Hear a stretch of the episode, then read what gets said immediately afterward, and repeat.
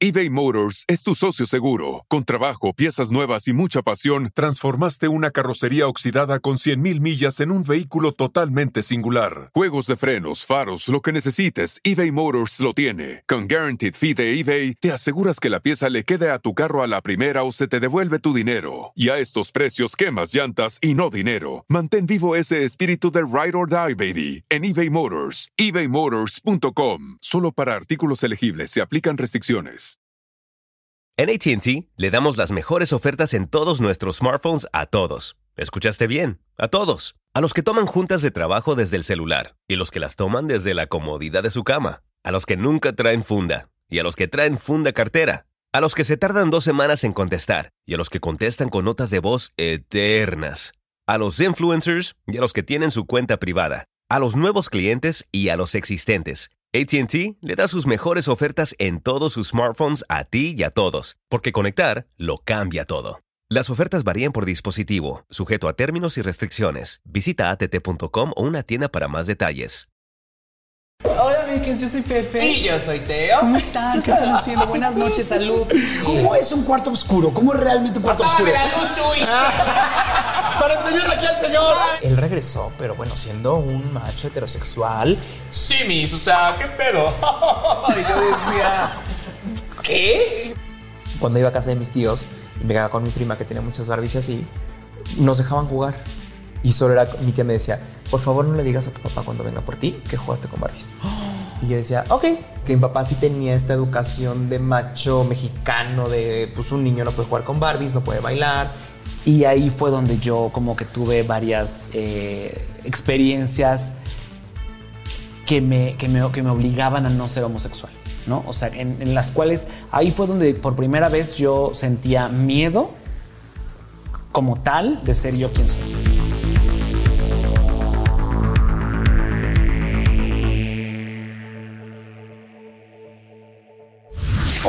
¿Cómo están? Oigan, gracias por su buena vibra, gracias por sus likes, gracias por estar pendientes, gracias por todo. Bueno, hoy sí, o sea, vamos a tirar la casa por la ventana, que ese es así como un rollo muy oldie, pero para que los millennials lo entiendan, es algo así como va a estar muy chingona la peda. O sea, como, como que vayan entendiendo más o menos cómo está el asunto. Porque, bueno, evidentemente, blogueros, youtuberos, escritores, conductores, actores. Estoy hablando de César Doroteo y Ricardo Peralta, mejor conocidos como Pepe y Teo. Chicos, con mi saludo, Oli. ¿Cómo estás? Preséntense, por favor. Hola, Mikes, yo soy Pepe. Y yo soy Teo. ¿Cómo están? ¿Qué están haciendo? Buenas noches, salud. Oigan, me emoción.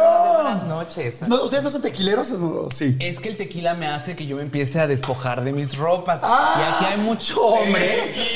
Y aquí hay mucho hombre. Échate un dobel. Y yo, bueno, está bien, tráigame un caballito. Pero ah, yo, lo, yo lo hacía por el bien de todos aquí No, presentes. no pasa, me pasa, pues ahorita Ok, ok. No, sí, es que me he dado cuenta que el tequila me hace. Me hace una, una, una mujer más suelta. ¡Eso! dices tú. Un, un joven, un Una joven más. Sí, el whisky me mantiene, a- me mantiene a pie, me mantiene lista, Sí. atenta, pero el tequila me pone, me pone. Me Te pon- pone con Es que ganas. te Me pone. Me pone. Me encanta estar con ustedes, me encanta estar con Pepe y Teo. Hay cosas bien interesantes que han hecho Pepe y Teo. O sea, no solamente eh, son youtubers muy famosos, no solamente ahora en todos lados porque yo creo que posiblemente sean la pareja gay digital más conocida de este país y yo creo que de muchos otros. Realmente, o sea, se sigue, sí, pero pues sí somos, sí somos, sí somos. Pero hay algo que me encanta, hay algo que me encanta que hicieron Pepe y Teo y así nos conocimos. Yo conocí a Pepe y Teo porque me llevaron su libro, eh, un libro en el cual hablaban y ayudaban a mucha gente, a mucha, mucha gente que tuviera posiblemente la idea de que era gay, que era homosexual y que no estaba seguro o que no sabía cómo salir del closet o no sabía cómo enfrentar la situación en la sociedad. Y, y ahí, real, yo me enamoré de ustedes dos porque dije, qué buen tema. Qué importante, mucha gente no lo sabe, pero fíjense nada más esto. Dos de cada diez personas son gays. Esto es algo extremadamente común. Lamentablemente hace mucho tiempo la gente no sabía cómo reaccionar, lamentablemente la sociedad no sabía cómo reaccionar al asunto de la homosexualidad, pero es algo completamente normal, que no es hereditario, que no tiene que ver con nada en específico, sino que cualquier persona puede ser gay como cualquier persona, puede tener pelo negro, eh, largo, corto, tener poco pelo, en fin. Entonces, dos de cada diez personas resulta que de repente tienen que luchar contra la sociedad, que de repente no saben cómo enfrentar una situación de la cual pues es tu natural, eh, es tu, eh, tu- tu estado natural. Entonces, cuando ustedes llegan con el libro y cuando ustedes me enseñan el libro, dije, esto es una fregonería. Esto es algo que va a ayudar y que va a salvar la integridad y el momento de mucha gente. Y por eso los quiero. Por eso los quiero. Y señores, bienvenidos con Pepe. Vamos a platicar de todo, ¿eh? Hoy vamos a platicar de todo, todo, todo. Pero primero le quiero decir, quiero darle la bienvenida a la comunidad LGBT y también quiero darle la, la bienvenida a toda la gente que es, este, que es pues, de heterosexual. Y hoy vamos a platicar de todo. Les voy a preguntar qué es el cuarto oscuro, les voy a preguntar qué pasa con las relaciones abiertas, voy a platicar de todo para que sepamos, porque de repente un tema que es muy claro para la comunidad gay no lo es para la comunidad heterosexual. Pero lo más importante que yo quiero que entendamos todos es que todos somos uno.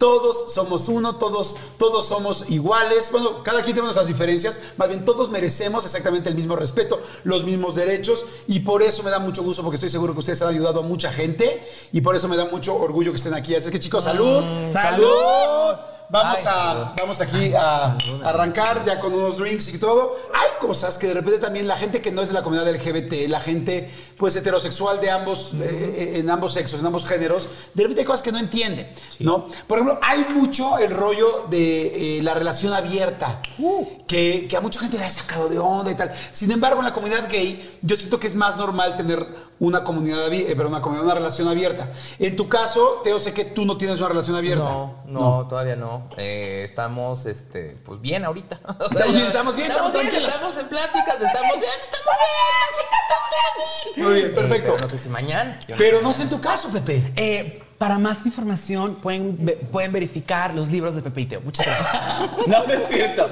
Yo tengo una relación abierta desde hace seis años ya. Ali, ¿cómo estás? Ok, primero, definámosle a todo el mundo qué es una relación abierta. Una relación abierta es Elabora. Cuando, es cuando ambas partes en la relación, eh, las partes en cuestión en la pareja, deciden llevar eh, su relación y su intimidad sexual no nada más a- entre ellos, sino a más personas. Eh, y esto, cada pareja va a tener sus propios acuerdos, sus propias reglas y deberán de seguirlas. Eh, mucha gente lo primero que piensa es, ay no, pero ¿cómo? ¿Pero por qué? ¿Por qué haría yo algo así? Yo amo a mi pareja, Claro. quiero que alguien me ame, pecado, bla, bla, bla. No desearás al, a la prójimo de, de tu pareja o algo así, digo, a la pareja de tu prójimo. Y es que el tequila dobel, dices tú. pero pero, eh, tienen que saber que las relaciones abiertas están basadas en honestidad, en algo que no tiene nada que ver ni con sexo ni con, ni con propiedad. Entonces se sabe, las personas que están en una relación abierta saben que el ser humano que está conviviendo contigo es libre de su sexualidad, de sus decisiones, de su todo, y que ambos están nada más en este, en este camino de vida juntos porque pues tienen metas en común o porque Por amor, se caen claro. bien, por- porque se aman. Sí, porque se aman claro, y claro, se sí. respetan, pero abiertamente. Pero abiertamente. Y el tema sexual no es un, o sea, no es un tabú, no es un tema que, que- que cause como, "Ah, ¿por qué la miras así? ¿Por qué lo estás viendo así? ¿Quién es el que te está mandando mensajes? Entonces, todo eso, eh, eso, eso no existe. O sea, a ti te puede, por ejemplo, tu pareja ver que estás mensajeando con alguien y no te la va a armar de bronca. Ajá, no, de hecho en, en mi relación tenemos la regla que nos contemos todo. Hay relaciones abiertas que no se cuentan nada. Ok. O sea, ¿Y ustedes sí se cuentan? Nosotros sí nos contamos porque a mí me parece muy, muy candente que me cuenten. No ¿sabes? más, pero no te da celos. No, A ver, no, ¿amas no, a tu al pareja? contra- Súper sí, lo amo con todo mi ser. Y somos un gran equipo y mi vida es fantástica desde que estoy con él. Y mi amiga lo sabe porque es casi, casi nuestra hija. No. Es, eh, La hermana. La Pero hermana, es mi cuñada. Oye, es casi casi nuestra hija, pero no se acuerde. A mí, yo no me acuerdo, a mí no se me olvida que también fue la mamá, ¿eh? Que ahorita vamos a platicar eso porque también Pepe y Teo fueron parejas, sí, sí fueron parejas. No sé qué tan pareja, pero sí lo fueron. La hija, pero bueno, oye, entonces, entonces te cuenta, ay, conocí a un cuate así asado. Sí, o sea, por ejemplo, cuando habla con, en las apps de ligue con, con algún otro hombre o yo, nos contamos así como de, ay, mira, ya me están diciendo esto. Y me pone, me pone en un ambiente muy candente. ¿Te amiga. prende? Me prende muchísimo. Y por ejemplo, que le escriban a él que digan, oye, te quiero dar tal, tal. Así, ¿Sirve así, para que ustedes se prendan? Sí, también. O para que lo invitemos a la relación y hagamos ahí la bella, la bella fechoría. La fechoría. La fechoría entre todos, un juego muy didáctico. Todos jugamos, todos aprendemos. Todos ponen. Una pirinola, hermano. Esta es una pirinola. De cada quien sale, saque su pirinola Y pone uno, ponen dos. Y hay veces que, ponen. que te pone la de nadie, nadie, nadie toma. Nadie toma. Ah, que los dejas ahí. Y luego, y luego todos toman. un Oye, sí. ¿nunca te da celos? No, porque te digo que, o sea, eh, eh, eh, ay, es que, ¿cómo explicar esto? Eh, las relaciones humanas, amorosas, parten de una cosa romántica. El romanticismo es esta onda de tú eres mía, yo soy tuyo, yo voy a dar todo por ti, tú eres mi vida y voy a tener que matar a quien sea por ti y así, ¿no? Es como algo muy, muy, muy... Muy idílico, muy de sueño. sí, muy, muy, muy de eh, eh, tragedia griega, ¿no?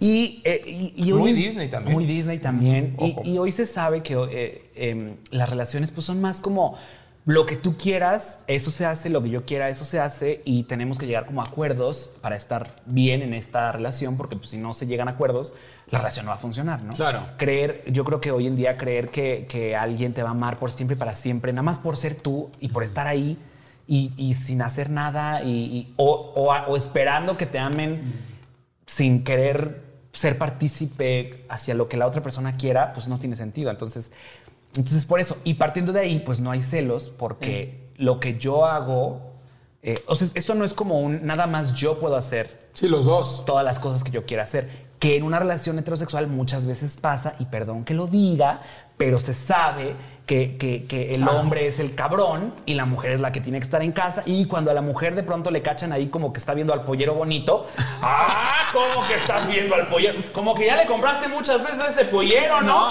Pues ¿qué te regala guacal o qué? O sea, como esas Que la cosas. pechuga no te la iba a dar en latino, chingas, ¿no?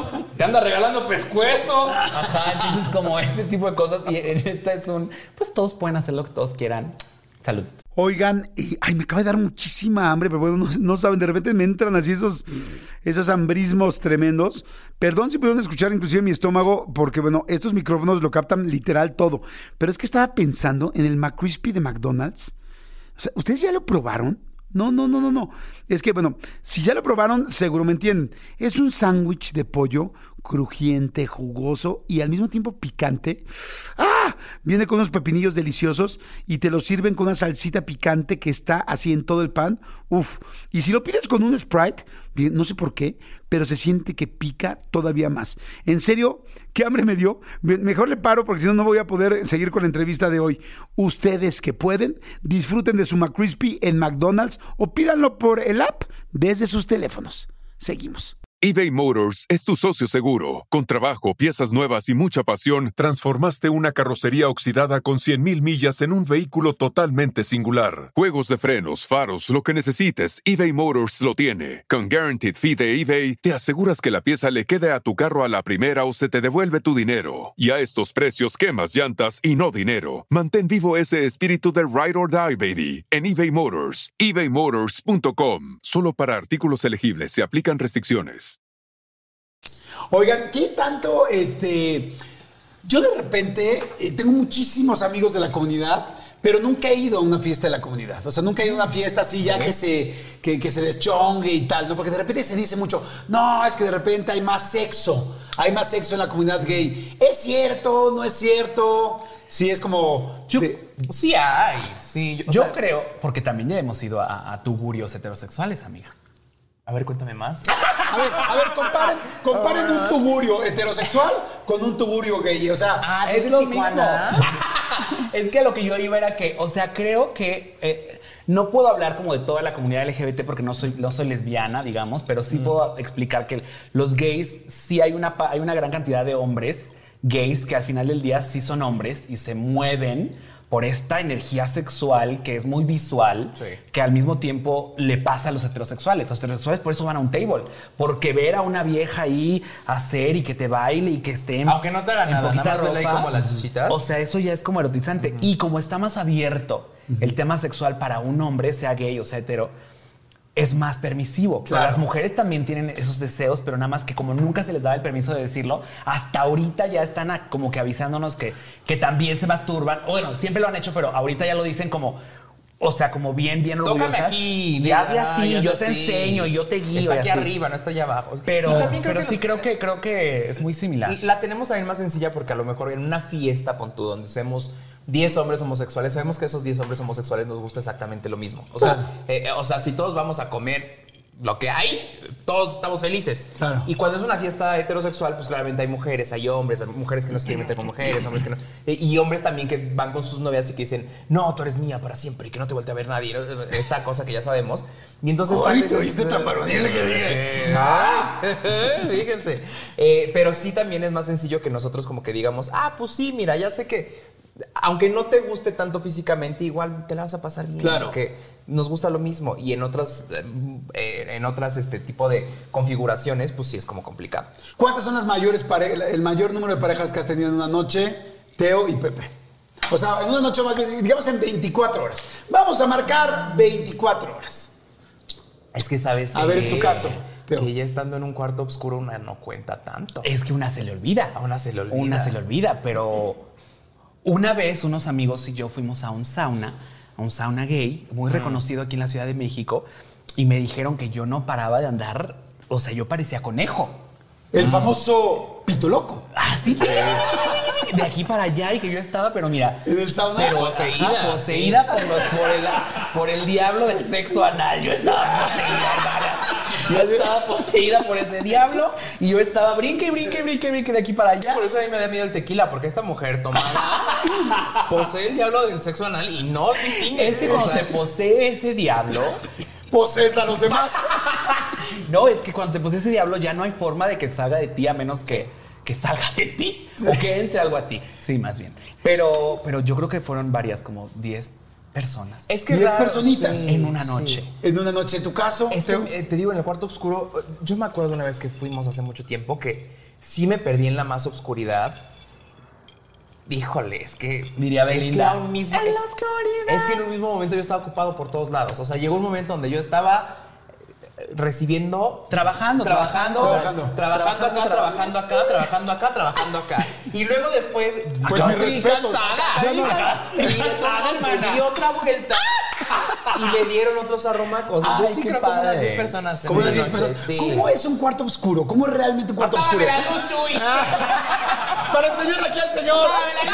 Es que hemos oído mucho al cuarto oscuro, pero los que no conocemos un cuarto oscuro es qué pasa, cómo es, quién puede entrar. Mira, ahí te va. La primera vez que yo entré a un cuarto oscuro fue la primera, fue la, fue la primera vez que yo le puse el cuerno a mi, eh, a un exnovio muy importante en mi vida. Y mi comadre estaba ahí. Era una de nuestras primeras salidas juntas a la zona rosa, a la gran zona rosa. Y fuimos a un antro que tenía al final un, un- un cuarto oscuro. Y yo nunca había ido. Mi amiga ya era. ¿Cómo un- cuántos años tenías? 21. Ah, ok. Ya fue grande. Ya eras ofi- ya- ya- ya eras, Sí, este- no, sí, yo sí. Pero mi comadre ya era un viejo lobo de mar y me dijo, tú nada más vas, pasas y obviamente no ves y ahí estás agarre y agarre porque no te vayas a caer, ¿no? Entonces, o sea, no se ve real nada. Ahí va, hay un bar, ahí va, No, este está grandote. O sea, les- o sea, casi casi lees en braille, ¿no? A, B, C, circuncisión, D, No R, C. nada, no ves no, nada, o sea, no ves nada, no ves la cara de la persona, no ves el cuerpo de la persona, no ves nada. Pero ¿qué entras con un regimiento de, de condones. Ah, sí, sí, sí, sí, sí, sí, en sí, esos lugares siempre Sí. hay. Y de hecho tú lo, lo tienes ya como en espacios que sabes. Y si no también, o sea, tú, usted en casa sabe cómo se siente un condón y cómo se siente la carne humana. Entonces, si usted toca y no hay, o lo pone, o hay veces que sí ya lo traen, entonces ya lo trae, dices, ah, bueno, pues órale, pum, y ya te eches el. Ok. el ¿Entras desnudo? No, no, no, entras con ropa. Ah, ok, ok. Es un- A veces sales es- sin cartera, pero entras con y sin ropa, celular y sin teléfono. Pero es como, es, es lo que vendría siendo un rapidín en la oscuridad. Pero lo padre, eh, lo padre y lo erotizante de esto es que hay muchos hombres al lado. eh, Bueno, cuando está lleno eso, puede que esté vacío y pues solo haya un alma. Mi comadre está riendo porque se acordó. Mi comadre dijo, cuando está vacío no vale la pena, te roban. Oye, 500 pero qué pesos la basura. Oye, si te sientes un imbécil, ¿no? Que te invitan a un cuarto oscuro y es, eh, eh, eh, y es el único pendejo que ya pagó, ¿no? Ahí adentro. Pasa cuando llegas muy temprano, sí. Sí, porque al principio nadie entra, al principio nadie va al cuarto Necesita oscuro. primero como tomarse un ya que traguito se- y sí, ya. ya que están más valientes, ya llegan y ya eso, o sea, eso a las 3 de la mañana, a la hora del diablo. Dices Sodoma y Gomorra. Sodoma y Gomorra. Literal, No le des, sí. no le des, no le des cartas a esas personas, amigo.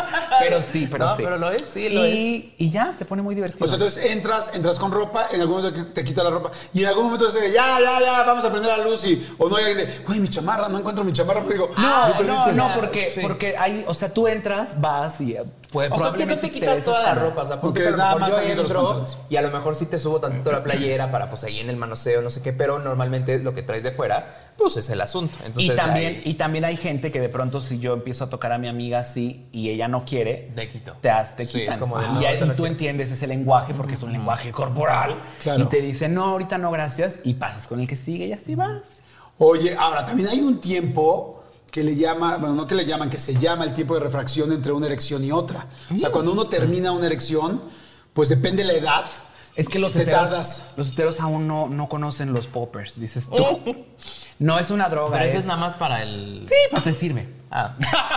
También es- Yo he oído los poppers, de- pero no sé exactamente cómo Es- funciona. es- sí sé que es como una droga. Eh, O sea, no es una droga como tal, pero es, es, es como inhalada. Es, digamos, ¿ves el, el, el esmalte para es un uñas? esmaltito Es un esmalte para No le digas porque luego los. Te da un No, no, no. Pero, pero digamos que es como en, en, en ese. En ese. um, en esa categoría. En esa en categoría, de ese renglón. En ese Sí. renglón. Y lo que hace es que te, te da como un rush de adrenalina y te. No de adrenalina, Te pero dilata como los vasos Te dilata. también. Ajá, te vasodilata, exacto. Es un vasodilatador. Entonces también pues, te deja mucho más tiempo de erección. Sí. Te la para rápido y te abre el ano también, por si lo requieres. Por si lo requieres. Solo Exacto. si lo requieres. Exacto. Ábrelo. Pero claro no en, en- en temas médicos. O sea, si usted está estreñido, no crea que un popper le ayuda. Ahora, no Sí, es. No, no, como todo, como revés, toda claro. droga, y por droga me refiero a medicamento, tiene sus contraindicaciones. Por ejemplo, una de ellas es que al día siguiente te duele la cabeza. Con los más baratitos, hay otros más caros que no te duelen la cabeza.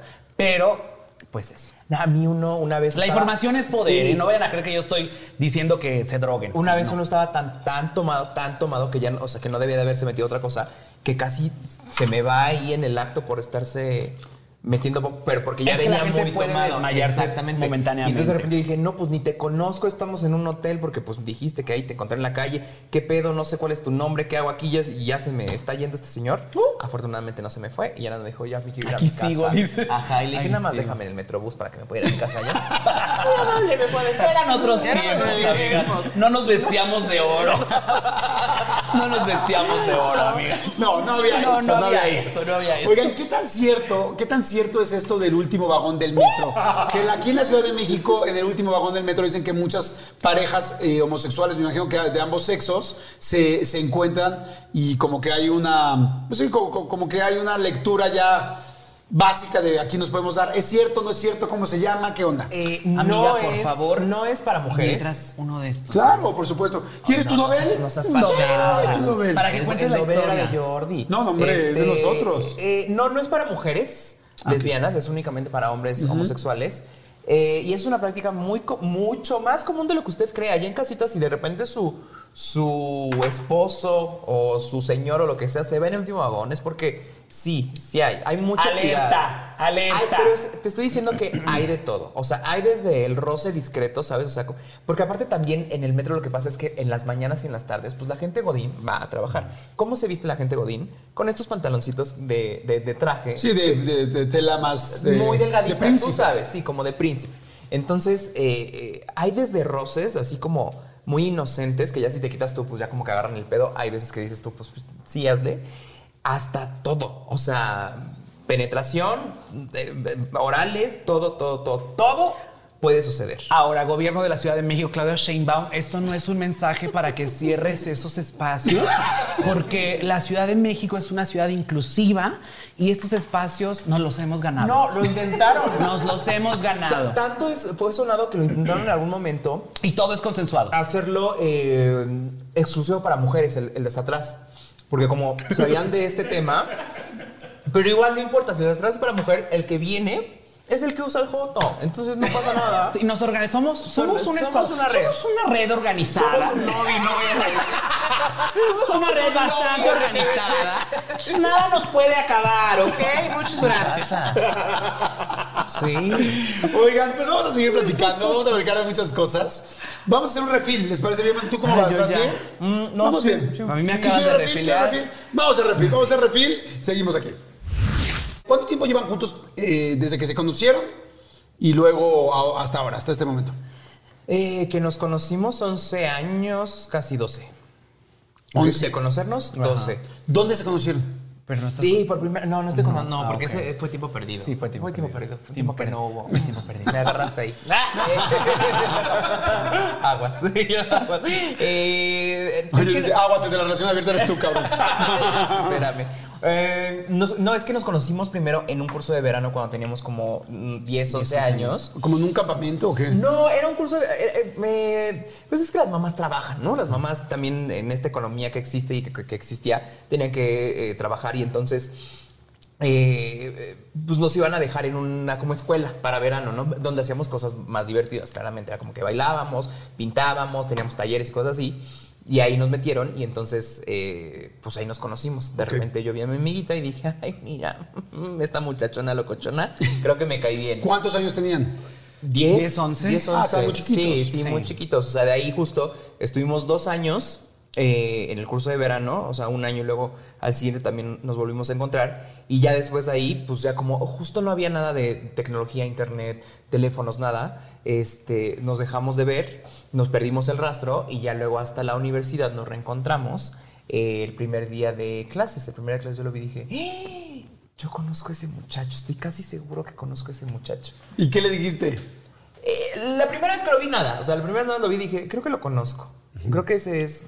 Ok.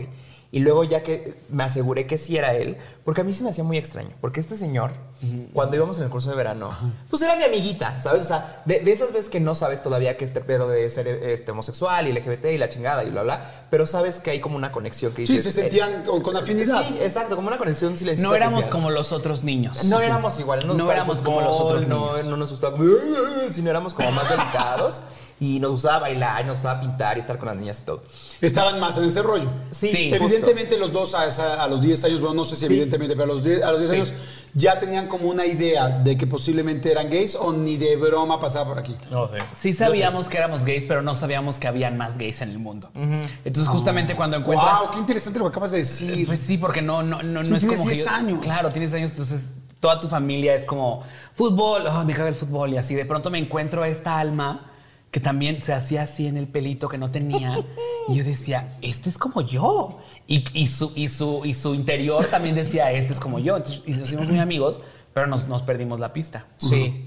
Y ya después, cuando regresamos a la universidad, yo, yo me esperé tantito porque él regresó, pero bueno, siendo un macho heterosexual que se juntaba con los dos hombresotes del salón, que eran estos güeyes que hablaban así, que decían, Miss, please, Miss, es que no, no, yo no creo esto. Y entonces de repente lo escuchaba yo al hablar y era él, sí, Miss, o sea, ¿qué pedo?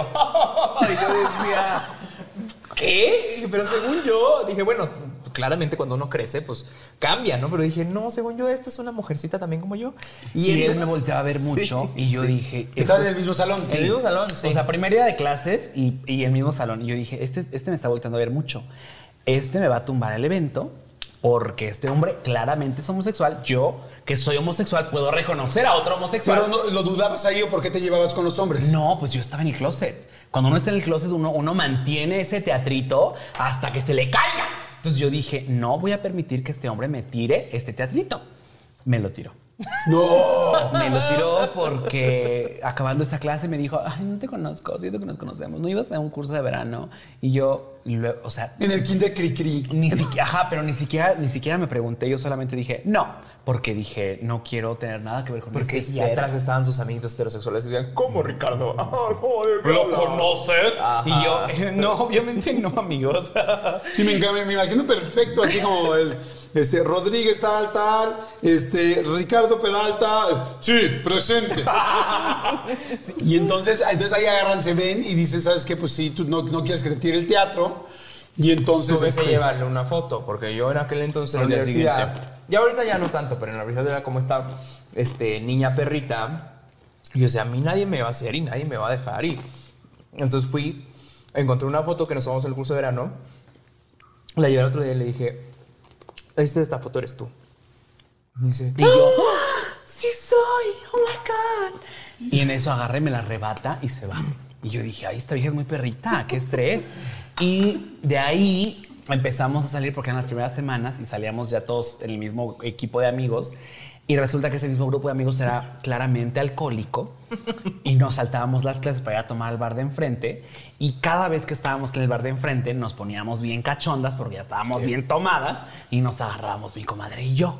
En el baño. Que nadie los veía. En el baño. Sí, no, baño. Ahí ya ella para empezó- ella. no. Bueno, no, ¿verdad? No. Ahí eh, ella empezaba, cuando eran estas fiestas, porque empezábamos con estas fiestas de este, girar la botella y verdad, reto, la chingada. Y Y era de que beso, beso. pues, la No, no universidad y creo que era como la, como la liberación de todos de venir de prepa, como muy modositos, y acá era como un nuevo grupo de amigos y la chingada. Entonces, como que las niñas también eran muy liberales. Era como de, ay, sí puedo besar a mi amiga Lisa, ay, no. Y entre ellas se besaban. Los hombres.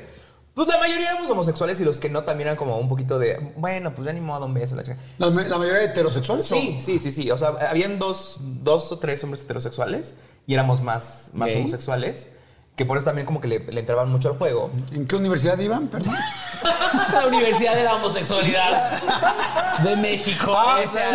Ah, Este, Y ahí todavía él, como para entrar a estos juegos y que nadie le dijera nada, decía como de, no, es que creo que soy bisexual, chavos. O sea, creo que soy bisexual, entonces por eso es que juego con ustedes y así. La bisexualidad sí existe. "Sí Perdón, existe, perdón. sí". Yo la usé de tapadera, perdón. y le costó todavía mucho trabajo. De hecho, anduvimos y cuando andábamos todavía él era este, bisexual y yo decía, ah, ok, pues mira, si tú dices, te creeré, pero... Entonces, así se conocieron, empiezan la universidad. En la universidad empiezan a andar, ahí se hicieron novios. ¿Cómo fue? ¿Quién le llegó a quién? ¿Se dio? Yo le tuve que llegar. ¿Cómo a- tú, el super bisexual? Yo le tuve que llegar a esa señora porque esta señora veía mucha telenovela, mucho Disney y la señora no quería entregar la flor hasta que le llegaran. Y yo ya quería coger, hermanas. Yo solo había tenido en mi vida un novio y era con el que había eh, cogido toda la vida. O sea, desde los 18 hasta los 21 yo no había tenido nadie más en mi vida. Solo una pareja sexual. Solo una pareja. Entonces, claro que para mí era importante la integridad de mi cuerpo y de mi alma. Claro. Entonces, por eso yo decía, Mi no. cuerpo, mi templo. Claro. Y entonces yo decía, pues si quieres ser mi novio, o sea, si quieres darme, pues tienes que ser primero ser Claro. mi novio. Te llevas todo el paquete. ¿Y se lo dijiste así? Mi, sí, mi amiga muy ¿Ah, niña. sí? Mi Claro. amiga muy niña bien, ¿eh? Mi amiga nada de que me vas, me, me coges y me botas. Nada. Hasta ese nada. momento. Ya después. Después. La mitad de mí nos agarró, se la cogió y la botó. Pero, este, sí, le tuve que llegar, duramos, cogimos. Espérame, espérame. ¿Cómo le llegaste? Ya ni me acuerdo. Porque creo que, tú tampoco te acuerdas. Sí, me llegaste bien feo.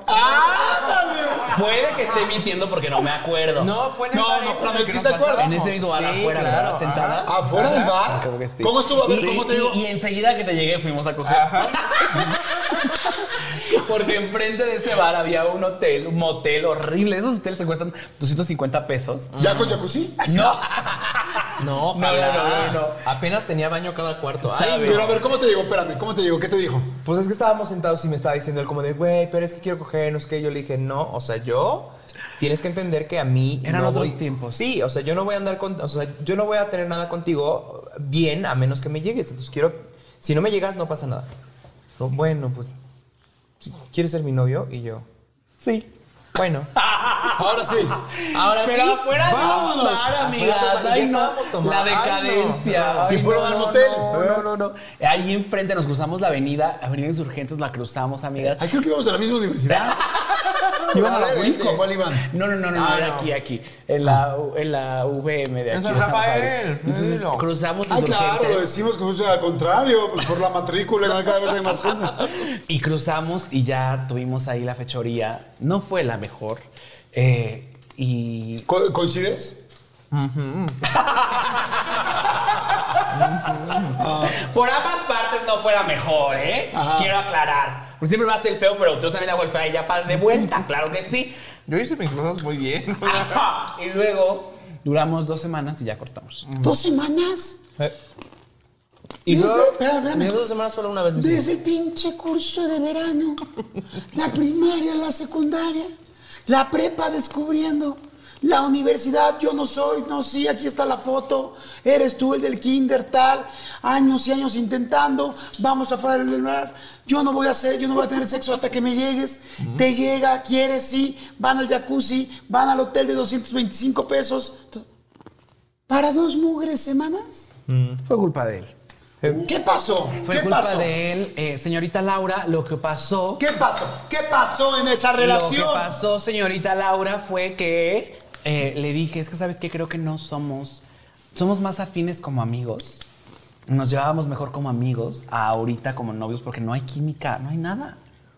Y ya luego vi mi carta astral y sí, mi carta astral decía que yo no iba a dar con un Tauro. Es que yo tenía novio. ¿Tú tienes otro novio? ¿Tú crees?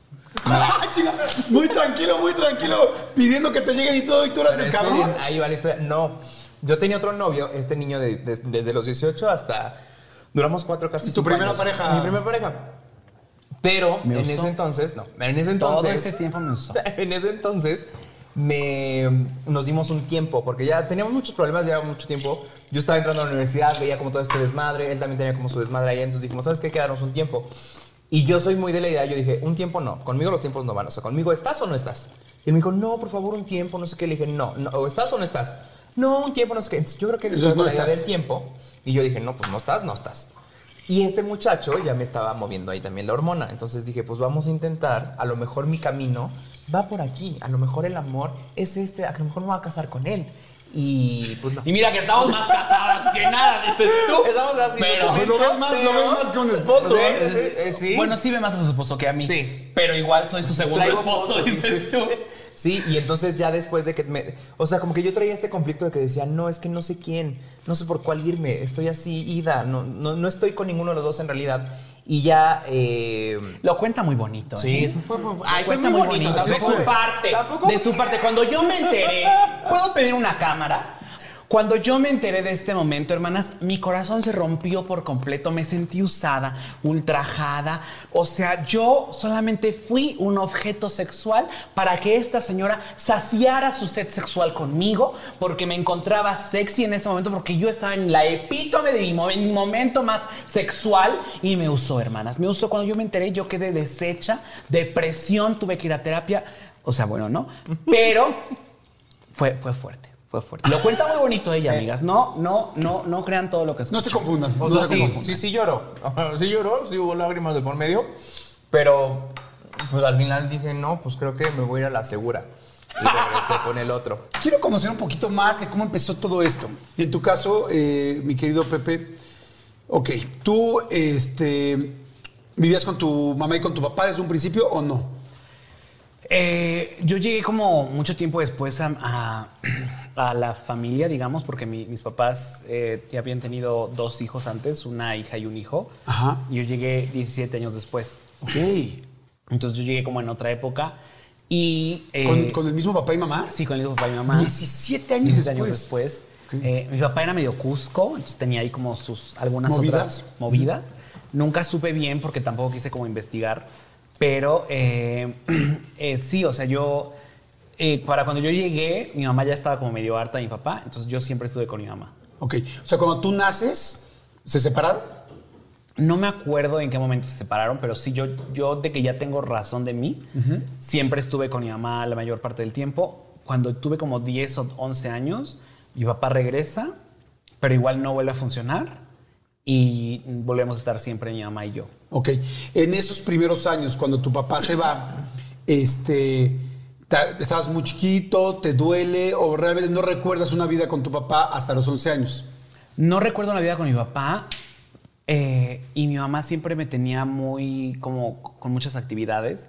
Me llevaba, porque éramos ella y yo, o sea, la gente que tiene como madre soltera sabe que cuando eres tú y tu mamá estás, como su compañero. Ajá, y estás pegado a tu mamá, de que si tu mamá va, mi mamá iba a cursos de meditación, de yoga, de mil y un cosas y ahí estaba yo. Entonces todo eso que yo también escuchaba y aprendía, porque ahí estaba yo esperando a mi mamá, eh, como que me fui llenando de esta información y, y, y también aparte de eso, en lo que mi mamá también tomaba sus cursos, a veces también ella misma decía, ay, pues lo voy a dejar que tome cursos a él también, ya cuando yo era más grande. Entonces tomé clases de piano, de canto, de conjuntos corales, de eh, eh, expresión artística, muchas cosas así como muchas, muchas cosas de arte, hasta que mi mamá de pronto, como que alguna amiga le dijo, como que tu hijo es medio gay, ¿no? O sea, como que es medio amanerado, porque yo siempre fui muy amanerado desde, desde muy chico. Desde chico. Y entonces ¿Tu mamá crees que lo notaba o hasta que le dijeron? yo creo que hasta que le dijeron, y como eran estos, estos esto eran los noventas, en ese momento era como... Y creo que hoy en día también pasa que lo que la sociedad dice de pronto sobre ti o sobre tu familia puede llegar a, a controlar un poco tu vida y tu pensamiento y tu manera de ser. Entonces creo que esos comentarios de sus amigas o de las personas que estaban alrededor de ella llegaron a como apoderarse de ella y de pronto me dijo, oye, y si mejor te metes a taekwondo, a fútbol, como que alguien, alguna amiga le dijo, Sí, como que le metió la "Oye, espinita". creo que lo metiste a puras cosas de gays, ¿no? Y me acuerdo que yo cuando era chiquito, cuando mi mamá me decía, ¿qué quieres ser de grande? Yo le decía, quiero ser bailarín, pero bailarín de ballet, ¿no? Y me decía, no, ese no, porque vas a ser gay. ¿Cómo te sentías tú? ¿Cómo se siente ser una persona que no corresponde, que sí corresponde al género, pero que es homosexual? Cuando tiene cuatro o cinco años. Para mí esto es muy importante porque hay mucha gente que no lo entiende y seguramente hay muchos papás que posiblemente están viendo y no entienden qué siente un niño de tre- cuatro o cinco años cuando descubre que su sexualidad posiblemente no corresponde con lo que tendría que ser la heterosexualidad. No lo entiendes, porque yo el primer recuerdo que sí, que sí tengo muy, muy vivo y siempre me acuerdo mucho es que yo, iba en una escuela pública, no me acuerdo el nombre ni nada, pero era una, la primaria, primero de primaria. Escuela pública y en eso ah, yo- eh, venía un niño de otro salón y solo venía, me decía puto y me empujaba y yo no sabía qué significaba esa palabra y yo nada más decía, ay, ¿por qué me está empujando? O sea, ¿por qué tanta agresión de la nada, no? Que él No- lo veía, yo me imagino, en que tú dices que eras muy amanerado de Sí, chico. sí, yo siempre he sido muy amanerado, muy femenino, muy, muy, muy todo esto. Pero yo, o sea, tú, tú no lo entiendes, no lo ves, ¿no? Y solo dices, ¿por qué está siendo tan agresivo este niño? Y eso desembocó en que, o sea, esto, todos los días este niño es- hacía esto. No me acuerdo ni su nombre porque te digo que no iba ni siquiera en mi salón, pero sí me acuerdo que era un niño más alto que yo, que solo venía todos los días y me, me agredía de esa forma, que tanta- nada más me empujaba. Pero No, pues no, pero, primero. porque- pero que un niño te llegue, te empuje, que tenga una palabra que más no entiendes y agresiva, Ajá. es horrible. Y, y recuerdo que yo fui y le dije a mamá, oye, ¿qué significa tal? ¿No? Porque pues no sabes. Entonces vas con tu mamá y le dices, oye, ¿qué significa tal? Eh, ¿Por qué? ¿Qué- ¿Dónde escuchaste esa palabra? Ah, y también como que no quieres que, que sepan que en la escuela alguien te dijo algo, entonces dices, ah, no sé, la vi en la tele. Ah, pues no veas eso. Ah, ok, pero tampoco me dijeron qué significa esa palabra, ¿no? Entonces como varias cosas así. Y, y ya después no me acuerdo a quién le pregunté qué significaba, lo, lo- lo entendí y, y sí sentí como un golpe como de, wow, ¿qué, qué, ¿por qué alguien está a su... O sea, ¿cómo es que alguien ya sabe algo de mí sin que yo sepa algo de mí? Y aparte... Qué fuerte eso que acabas de decir. ¿Cómo es que alguien te esté Ajá. juzgando si ni siquiera tú sabes Ajá, qué es? Yo solo es estoy cierto o siendo no? yo y ese señor ya tiene un nombre para mí. Bueno, no señor, este, este otro sí, este chico persona de tiene mi una edad. etiqueta para mí a esta esta otra edad. persona de mi edad tiene un, un nombre para mí y yo solo estoy siendo yo. ¿Y por qué hay tanto odio? No entiendo nada. Pero me acuerdo que sí me molestaba y yo le dije, mamá, oye, ¿hay forma de que tú me puedas cambiar a una escuela privada? Porque tenía amiguitos en donde vivía, en la unidad en la que vivía, en la que, en la que ellos iban en una escuela privada. Y yo no entendía tampoco cuál era la diferencia entre privada y pública, pero simplemente ya quería... Lo que querías era ya no estar, que no te estar molestaran ahí. Yo ya no quería estar ahí. Entonces me dijo, ¿por qué quieres ir a una escuela privada? Y le dije, pues no sé. Y me acuerdo que le dije, porque mis amiguitos de aquí de la unidad van a una escuela privada. ¿Se puede? Y a partir de ese momento siempre fui a una escuela privada. Y, me- y después, hace como dos o tres años hice un recuento y dije, "¡Ah! cada vez que alguien descubría que yo era gay, porque yo a partir de ese momento me di cuenta mucho de que, ok, no puedo ser entonces amanerado y no puedo ser así porque les molesta a las personas, tanto a los niños como a los señores. O sea, a los señores les molestaba, a los señores hombres les molestaba, a las señoras, señoras, mujeres les molestaba y a los niños también. Entonces yo decía, yo no puedo ser así. Entonces yo solo estaba así y a veces prefería, o sea, como en estas épocas tú tienes hijos, cuando estás con que hay más niños, le dices a tus hijos, ve con esos otros niños, ve a Claro. jugar, estoy aquí con, con tu tío, estoy aquí con tu, mis amigos, no sé qué, ve, ve allá. Yo no quería ir allá. Porque sabías que te iban a molestar. Exacto, y porque yo no sabía cómo eh, eh, eh, Encajar. encajar allá. Pero y entonces yo nada más estaba ahí. Y mi mamá estaba ahí con sus amigas o con sus amigos y yo estaba ahí, nada más. Porque yo estaba más cómodo estando ahí, sin los niños. Y siempre me decían, ay, ¿por qué no vienes con tal? O, ah, o, Juanito, ven a jugar con Ricardo. Yo decía, ay, no, no, no, ni le llamen, ay, no, no, no, no. ¿Sabes? Porque tal vez la- las, pers- las papás, los mamás decían, ay, qué pena que mis hijos no quieran jugar con tu hijo, pero yo realmente estaba más cómodo estando ahí como, como solo estando. ¿no? Porque tampoco me sentía cómodo estando en mi casa solo porque pues estaba sin mi mamá, ¿no? Claro. En esta época estás como sin tu mamá. Pero sí eran como muchas cositas así que, que, que- que la gente no sabe que ocurren. Qué fuerte. Y que uno tiene que estar lidiando con. Y entonces tú tratabas de cambiar Sí. para no molestar y para que no Sí. te molestaran, evidentemente. Toda mi ¿Lo vida- lograbas? Sí, cuando fui a- al psicólogo me dijeron y pude ver que eh, finalmente era como yo toda mi vida intenté sobrevivir Oh. porque estás en un mundo, en- o sea, todo el, la vida es un reto, ¿no? Entonces eh, todos sobrevivimos de alguna forma. Y la forma en la cual yo sobrevivía y muchas personas allá afuera LGBT sobreviven es, es ocultando, no mencionando, este, eh, sacando otras personalidades para que ellos eh, eh, afronten situaciones que tú no puedes afrontar porque tú no estás en el momento en el que ni en, ni en la ni en la personalidad ni en el carácter todavía tienes para poder lograrlo. Son muchas cosas que uno como, como LGBT lidia a una muy temprana edad. Que mientras los otros niños solo están viendo si van a la casa de tal o viendo si van a la casa de tal o, o haciendo la tarea, tú ya estás como pensando en no puedo hacer esto porque tal, no puedo hacer tal porque tal, tengo que hacer esto porque tal. ¿Cómo es un día después de que llevas toda una semana actuando, siendo quien no eres y cansado? ¿Cómo llegas a tu casa en la noche? Es muy exhausto. De hecho, yo por mucho tiempo vivía en una mentira que era, o sea, era lo que dice la gente es real, o sea, esto de decir una mentira lleva a otra mentira y a otra mentira y a otra mentira y a otra. O sea, yo vivía en un mundo de mentiras porque al final del día con tus amigos estás viviendo en una, o sea, ya, ya eran años, años y años de mentiras y, y años de presión en los hombros porque por sostener todo eso, ¿no? Porque no nada más tienes la mentira ante tus amigos y eso también es una imagen y una percepción hacia cómo nos ven.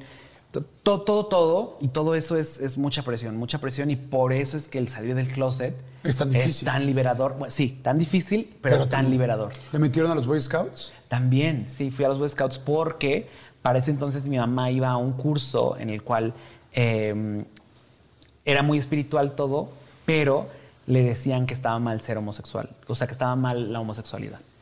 Y ahí fue donde yo como que tuve varias eh, experiencias que me, que, me, que me obligaban a no ser homosexual, ¿no? O sea, en, en las cuales ahí fue donde por primera vez yo sentía miedo como tal de ser yo quien soy. ¡Ay, qué fuerte! Y, ajá, o sea, el, el maestro de ese grupo de Reiki, a quien le agradezco porque aprendí varias cosas, pero igual fue bastante duro. Y esas cosas duras, y digo, ¡Ah! nos las pudimos haber ahorrado. Eh, eh, o, por ejemplo, uno que me acuerdo mucho es que, te digo, yo era muy de, de ma- de manierismos y así.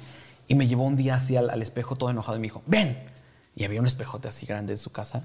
Y me dijo, mírate en el espejo. Y yo siempre fui muy listillo y yo decía, ya sé dónde vas. Y dije, pues qué, ya me estoy viendo al espejo. Y me dice, no, actúa como siempre actúas. Y yo, pues así actúo. Me dijo, no, así no actúas. Y yo, sí, así actúo, hola, y así.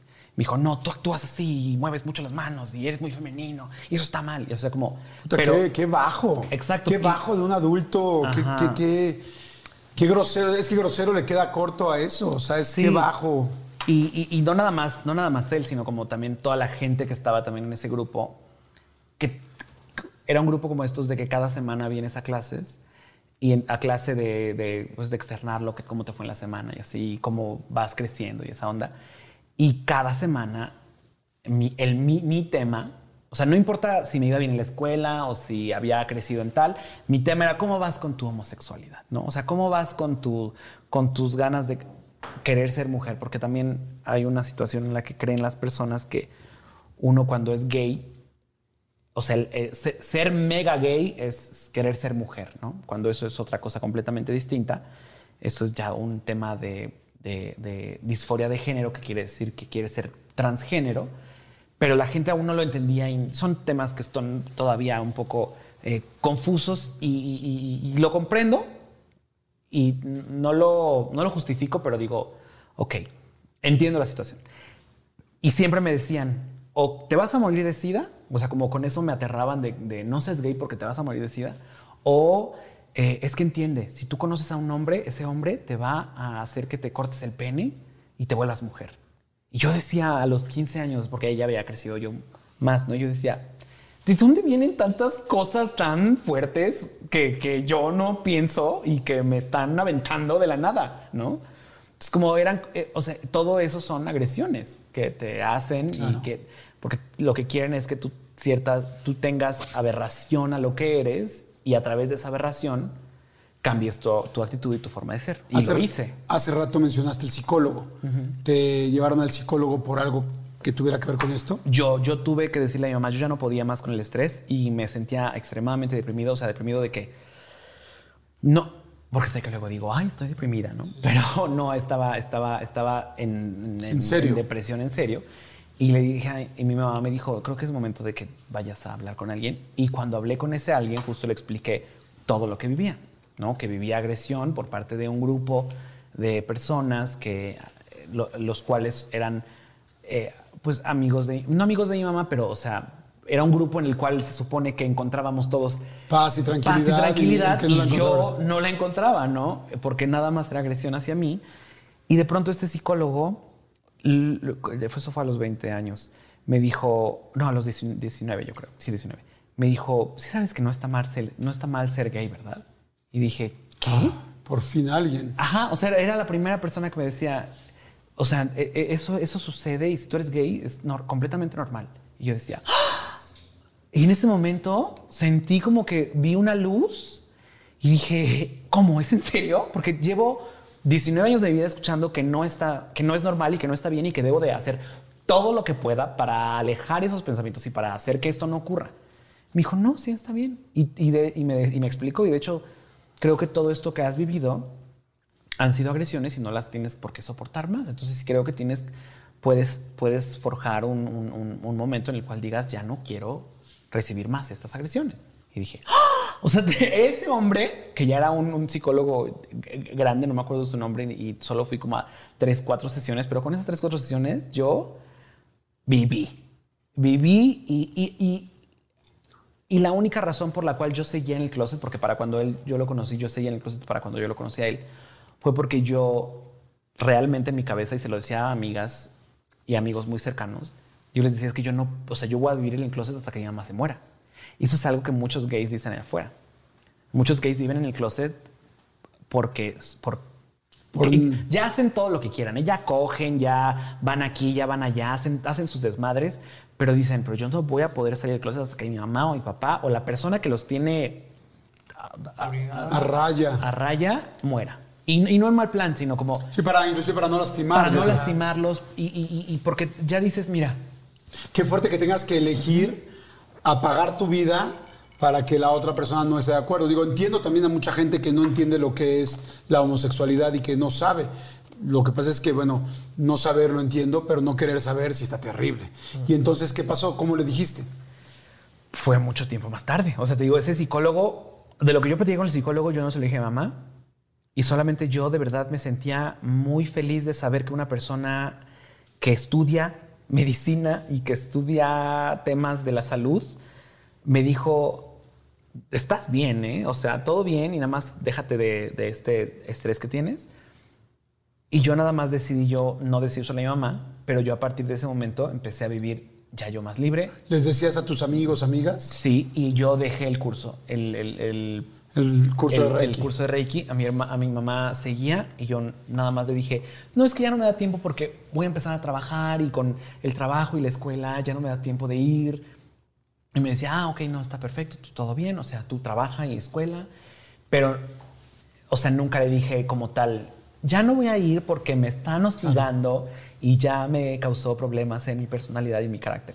Entonces, este, sí, y, y- y por eso es que al final del día, cuando también conozco a César, y de hecho por eso es que, o sea, en mi corazón, y él también lo sabe, él es una parte fundamental y precisa de, de- de mi crecimiento porque él era, él es este, bueno, en ese momento él era este amigo gay que, que me ah, daba esa información que uno como gay requiere porque, porque tú lo que tú viviste con algún otro amigo heterosexual lo vivieron a los 14 años o a los 13 años. Y, y los gays lo llegamos a vivir Bueno, hoy, hoy en día tal vez ya Un poquito más antes. chavitos más antes, pero, pero en aquel entonces a los veintitantos. Y, los que iban en nuestra generación antes, seguro hasta los treinta y tantos, ¿no? Y, y Ricky Martin hasta los cuarenta, ¿no? Entonces, o sea, así íbamos. Y, y- y, pues así. ¿Y cómo le dijiste a tu mamá? Yo ya llevaba dos años con mi novio, con el exnovio al que le puse el cuerno. y, y ella ya, ya lo, lo, lo intuía porque ya, me, ya, ya pasaba noches con él, ya le hablaba mucho de este amigo. Y de pronto un día en el coche me dijo, regresábamos de la escuela y me dijo, oye, este, eres gay, ¿verdad? Y él es tu novio. Y yo en ese momento en el coche le dije... ¿Cuántos años tendrías? 21. Pepe y Teo ya existía. O sea, el- ya, ya empezábamos a hacer videos en YouTube. O sea, nuestros primeros videos, como dos videos, ¿no? O tres, cuatro, tal Ya vez. habían- Hablando ya con un asunto LGBT. Sí, no, de- nosotros iniciamos 10 nuestros videos. En nuestro primer video habla, hablamos sobre El rimming. el, rimming, el beso, El beso negro. negro. Entonces, Pero siempre así- hemos hablado explícitamente. Sí, explícitamente. Entonces siempre hemos hablado Sí. de cosas gays. Entonces yo ya llevaba como tal vez 10 o 15 videos gays, así de que, y tú vas a agarrar el pene de ese güey y le vas a, o sea, cosas así muy fuertes. Y tu mamá te pregunta eso en el coche. Ella claramente no veía todavía YouTube porque no estaba tan abierto ese, eh, YouTube y la gente no sabía que era eso. Y, y yo le dije, no, ¿de qué hablas? No, nada más es mi amigo. Y me dijo, ah, ok. Y luego me dijo, pero ¿sabes que me puedes decir si en caso de que sea? Y dije, sí, pero no, todo bien, no, no, no. Y todavía le dije, no, ¿te acuerdas de esta chica? Esta chica es mi novia y así, ¿no? Le mentí así. Porque me sentí, pero sentí como un, sientes como cuando se te pide el celular tantito que dices, ¿dónde está mi celular? Sí, ese sentimiento, pero más fuerte, ¿no? Tal vez me dio gota en ese instante o diabetes, no sé, hermanas. Pero sientes, sientes algo, sientes algo. Y, y ya, y me acuerdo que me bajé el coche y dije, la libré. Y luego pensé y dije, qué pendeja, tuve la oportunidad de decir qué onda y nada más la desaproveché. Y al día siguiente, otra vez en el coche, porque digo que regresábamos de la escuela, o pasaba por mí y regresábamos, le dije, oye, es que ayer me preguntaste algo y te mentí. Y la, la verdad es que sí, David es mi novio. Y ya ella se soltó a llorar y bla, bla, bla. Y lo que yo quería decirle para ese momento era algo muy importante que yo ya me había dado cuenta. Porque en estos cursos de Reiki y de muchos cursos y mucha gente allá afuera, lo que hace, y lo, bien, lo ponemos en el libro, lo que hace la gente es culpar a la mamá. Es que te faltó esto, es Lo que no hiciste mucho. tal, es que lo mimaste mucho, es que si- te dijimos, te dijimos, Juana, ¿por qué no hiciste esto? ¿Por qué no hiciste aquello? Entonces yo para mí era muy importante hacerle saber que esto no era culpa de ella y que esto no era culpa de nadie. O sea, que esto era así. Y, y lloró, y lloró, pero después se calmó todo en su llanto. Pero, por ejemplo, a ese novio lo llevé como a un- a la Navidad siguiente, porque duré un rato con ese novio. Y mi mamá era, o sea, mi mamá es muy cotorra, mi mamá Sí. es muy, muy, muy amigable, muy todo. Es el alma de la fiesta. Ajá, y, y con él lo hablaba. ¿no? Y yo decía, ¡Uh, chica! Y, y entonces eso me causaba estrés, ¿no? Eh, También pudo haber sido culpa del novio. ¿eh?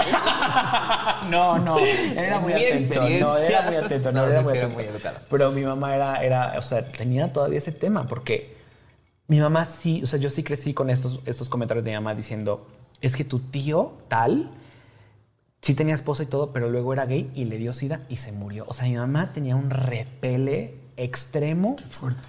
A la, a la homosexualidad. ¿En qué momento lo aceptó ella? ¿En qué momento la viste con soltando? Mi hermana, que para ese momento tenía como tal vez 35 años o 36, no sé, eh, ya ella ya había empezado a ver los videos. Porque mi sobrino, su hijo, el hijo de mi hermana, que tiene como tres años menos que yo, él sí sabía que yo hacía videos.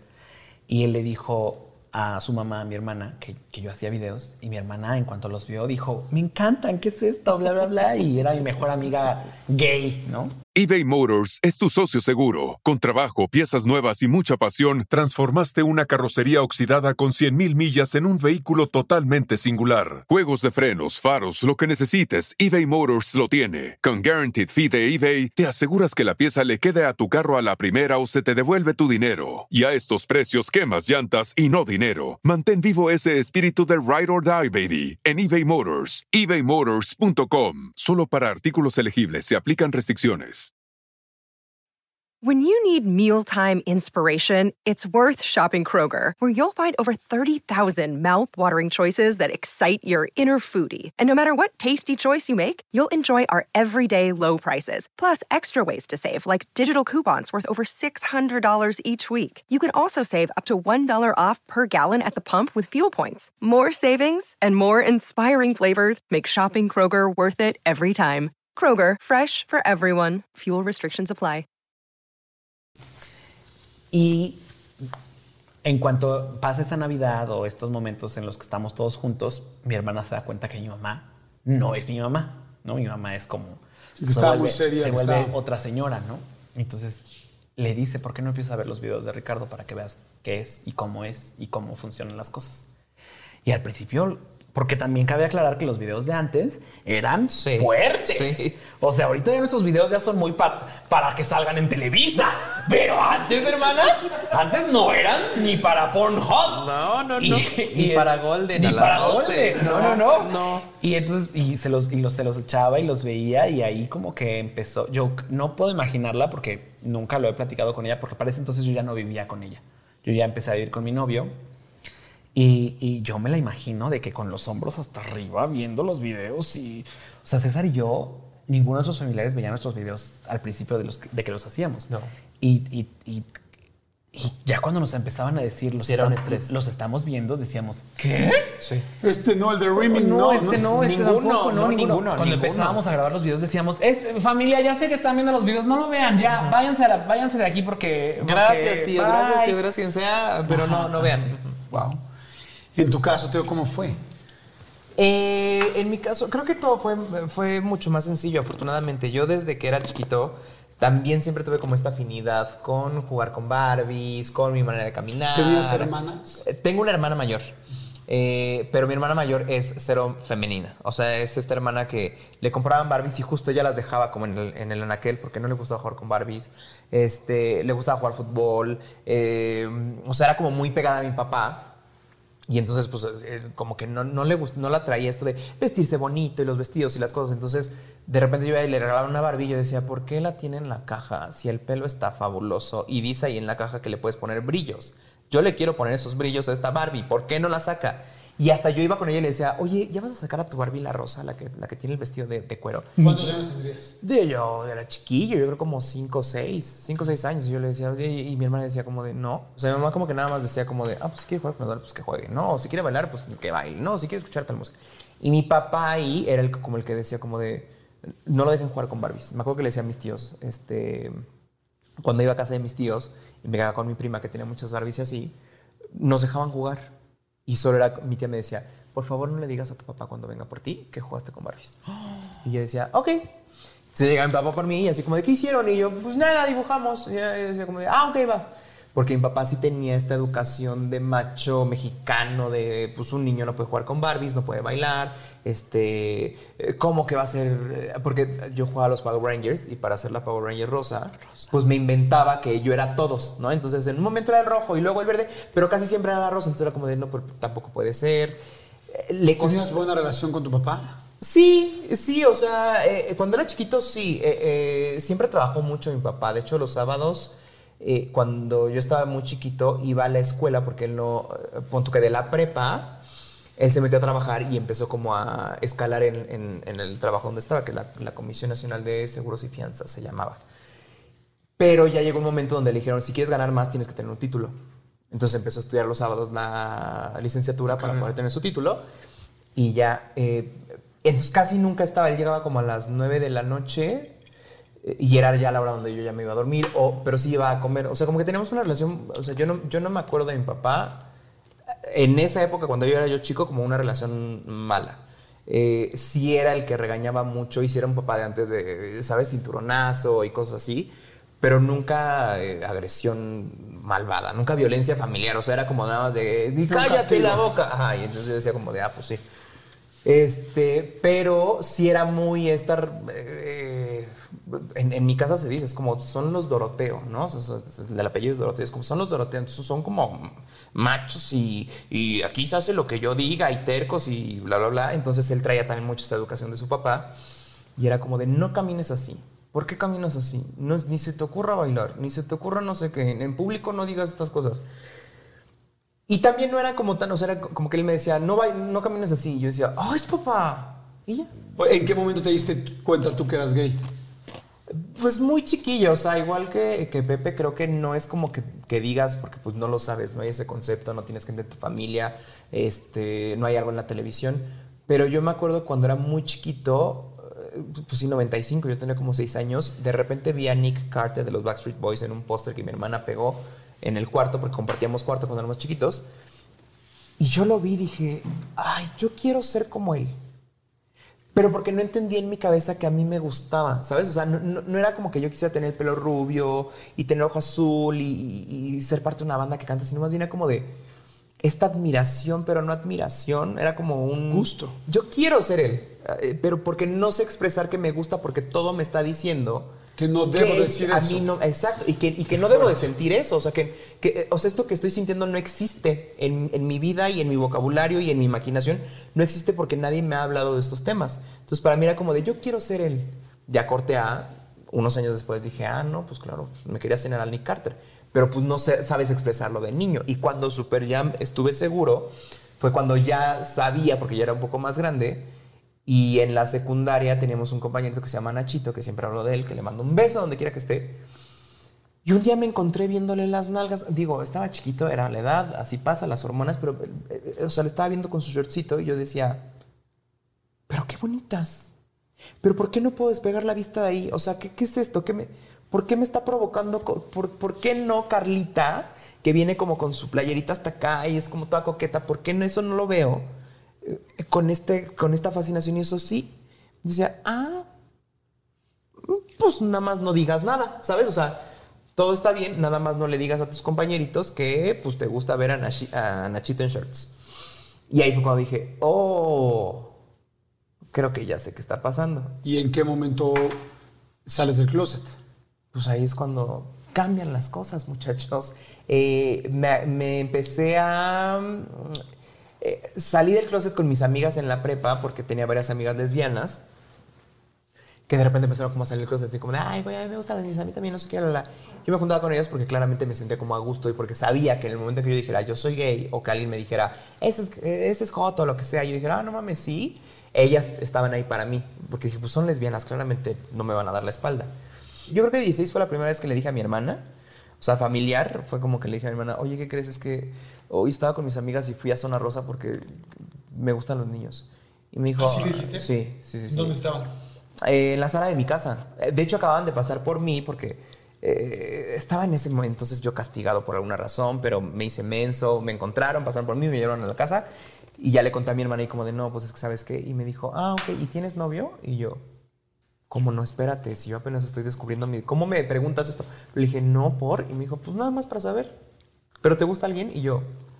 Y en mi cabeza fue como de, ¿por qué lo estás tomando con tanta naturalidad si para mí me acaba de costar un huevo y otro decirte a ti que soy gay?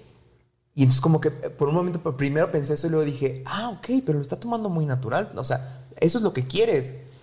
Y ahora me dije como de, no, pues sí me gusta un niño en la escuela, pero no ha pasado nada. Me dijo, "Ah, ok, pues bueno, nada más cuídate. Entonces dije, wow, dije, qué natural, qué padre.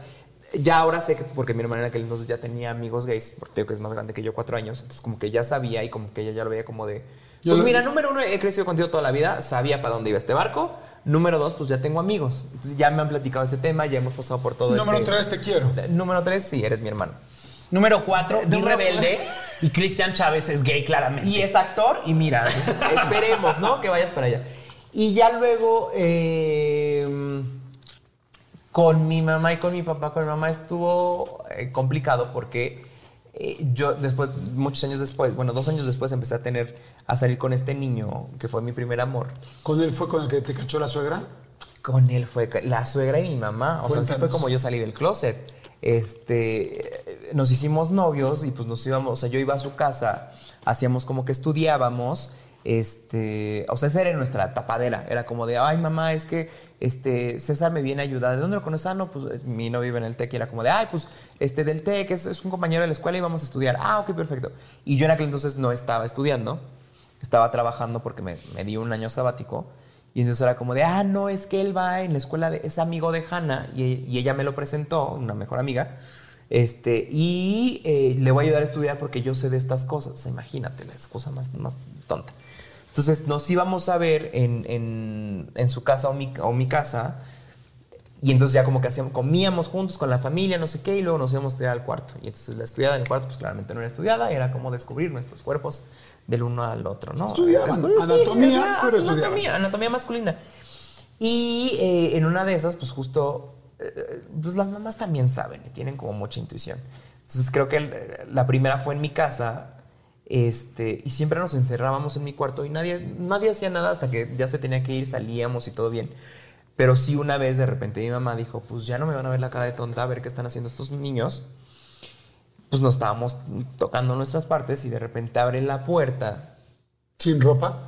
No, afortunadamente, no, to- todavía no llegábamos al punto del coito. Estábamos todavía en este como descubrimiento, entonces, eh, de hecho, de, la adrenalina, después de que nos cachó mi mamá, fue la primera vez que nos hicimos sexo oral, fíjese, allá en casita, estábamos tan, como tan esta, de no mames, ¿qué hice? No sé qué, me va. Ahorita que regrese mi mamá y él como de, no mames, tu mamá me acaba de ver, y no sé qué, y fúmale, y nos descubrimos otras partes. Pero, o sea, justo entra mi mamá y yo así de- me acuerdo que él estaba encima de mí, me fui por abajo de sus piernas en cuanto escuché como la perilla y me paré enfrente del espejo nada más. Él obviamente se quedó como en cuatro en la cama y yo enfrente del espejo y fue como, ¿Qué huele, mamá? ¿qué pasó, ma? ¿Qué, qué, qué, qué, qué, pasó? Así como de, pues ya me voy, nada más te quería avisar que ya me voy y yo... Sí, pues está bien, ¿no? Y yo viéndome el espejo muy mona y el otro güey como pues intentando bajar la pelvis así de, pues no, porque no sé qué en esta posición que estoy haciendo. Y así como de, ah, bueno, bye se fue, este, y justo estaba yendo hacia el psicólogo, porque en ese entonces mi mamá estaba viendo al psicólogo, eh, y ya se fue. Yo ya no me enteré nada, te digo, pasó esta de la adrenalina con mi novio, regresó y cuando regresó, justo fui con ella a la cocina y le dije, oye, ¿hay algo de cenar? Y me dijo, no sé. Y yo dije, Seria. "¡Eh! ya valió verga. Y dije, ¿cómo crees? Pero si esta es una mujer abierta que me ha visto toda la vida y va al psicólogo, y dije, pues tendría que estar ahorita como, ¿sabes? O sea, como de platicando, ver, no sé, algo, exacto. ajá. Entonces yo dije, bueno, pues mañana se le pasa. Al otro día, igual, o sea, ¿sabes? Así como de, ya levántate. Y yo, ¿cómo? Y, y yo así, y mi desayuno, no, pues sírvetelo tú. Y yo, ¿cómo? Y dije, "¿Eh? ¿qué ¿Te está gusta pasando? mamar Ah, no? sí, O sea, tu desayuno. Sí, sí, a sí. ver. Muy grandecito. Estás Jugándole al grande, a ver. postre aquí en el cuarto, en mi A casa. ver. No, o sea, muy enojada hasta que de repente le dije a mi hermana, oye, pasó esto. Mi hermana todavía vivía con nosotros, yo tenía 18 años, ella tenía 22. Le dije, oye, pasó esto, ¿qué hago? Y me dijo, no, pues creo que sí tienes que hablar con ella. Y dije, ay, qué incómodo, porque yo en mi cabeza dije, pues ya me salté esa parte, porque sí es una parte muy complicada. O sea, el hecho de decirle a alguien, hola, soy gay, eh, cuando estás saliendo del closet, cuando estás muy chavito, es, es eh, horrible para ti. Entonces dije, yo ya me quería saltar esa parte. O sea, ya lo vio.